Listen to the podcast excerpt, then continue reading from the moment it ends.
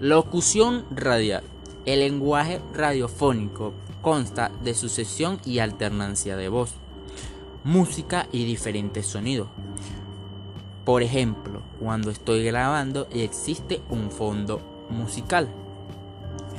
Engolando de la voz, algunas veces refiriéndose a una forma de cantar muy específica, similar a la ópera, para el oído del aficionado.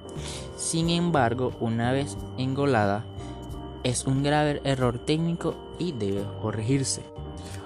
Uso de voz. La primera es la inflexión. Consiste en la elevación que se hace con la voz pasando de un tono a otro para poder transmitir sentimientos u emociones. Número 2. La intensidad. Es la cantidad de fuerza que se obtiene con los sonidos pudiendo recaer en algunas partes de la cadena sonora. Número 3. La intención.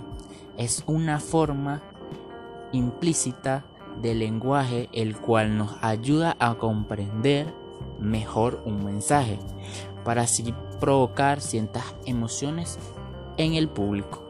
El estilo, el estilo radiofónico hace referencia al sonido ambiente de una grabación, conexión y dirección en la que el fondo natural se traduce en efectos sonoros que sitúan y acompañan la acción. Pueden incluir una música con voz humana que sitúan como efecto guion gradual. Literario. Tiene como importancia al texto del locutor. Carece de anotaciones técnicas y solo se señala la música y los efectos.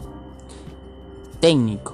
Es, este es importante las anotaciones técnicas y el texto aparece a medias o abreviado.